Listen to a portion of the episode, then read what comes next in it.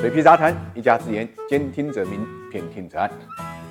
蝴蝶效应不是说说而已的事情啊。那么近期呢，中国资产面临着普遍的巨大的一个跌幅啊，A 股、港股、中概股的魔幻程度可以说是远超人们的预期。本周一呢，也就三月十四号，恒生指数日内啊暴跌百分之五，那么创六年来的新低啊。恒生科技股指数呢，跌幅更凶，是暴跌了百分之十一啊，创下了历史最大单日跌幅。那么紧接着三幺五啊，恒生指数再跌五点七二，A 股三大指数呢集体低开，沪指呢跌了近百分之五啊，是二零二零年七月以来首次跌破三千一百点的关口。深成指呢跌了百分之四，创业板指数呢跌幅也超过百分之二。而在 A 股、港股之前呢，中概股呢接着上周呢两个交易日的暴跌，继续血流成河，以至于股民呢纷纷调侃自己已经跌麻了。那么现在的问题是为什么会跌成这样？有人说是因为疫情的反复，也有观点认为是因为海外市场动荡以及俄乌的局势。但在水皮看来，这些都是诱因，或者说是外在因素，并不是最主主要的因素。因为一方面就疫情来讲，虽然上海、深圳都加强了管控，但随着疫苗的接种、口服药的供给啊，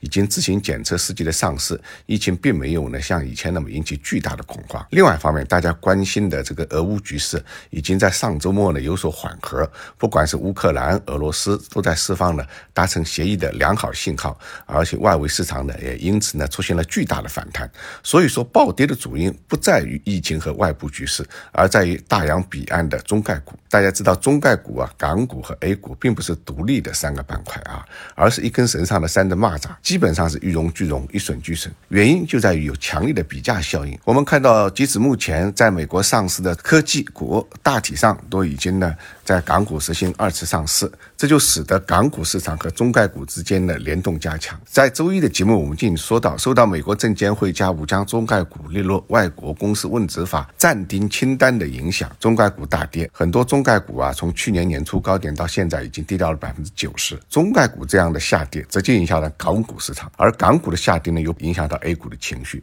所以 A 股呢就成为最后传导的多米诺骨牌。但是值得注意的是，不管是在美国上市的中概股还是港股，跌幅靠前的呢都是互联网科技股，像腾讯控股啊、阿里巴巴、美团、哔哩哔哩等等。那么互联网是港股最大的权重板块，它的下跌给港股带来杀伤力可以说巨大的。当然，这一方面跟国内互联网平台整顿呢有一定的关系。更为关键的是，科技股的投资逻辑啊正在发生变化。过去通过流量形成垄断，通过垄断获取垄断利润的互联网思维呢已经过时了。现在对于整个互联网科技或者相关的概念的估值都有一个重新评评估的过程。我们看到京东近期公布的去年第四季度财报呢是净亏损五十二亿，超出市场预期。因为前年同期为净利润的二百四十二点二五亿。阿里也同样二月份公布的财报被评为呢近十年最差的财报。去年第四季度呢净利润呢同比下降了百分之七十五，是成立十八年以来核心电商首次负增长。由此可见，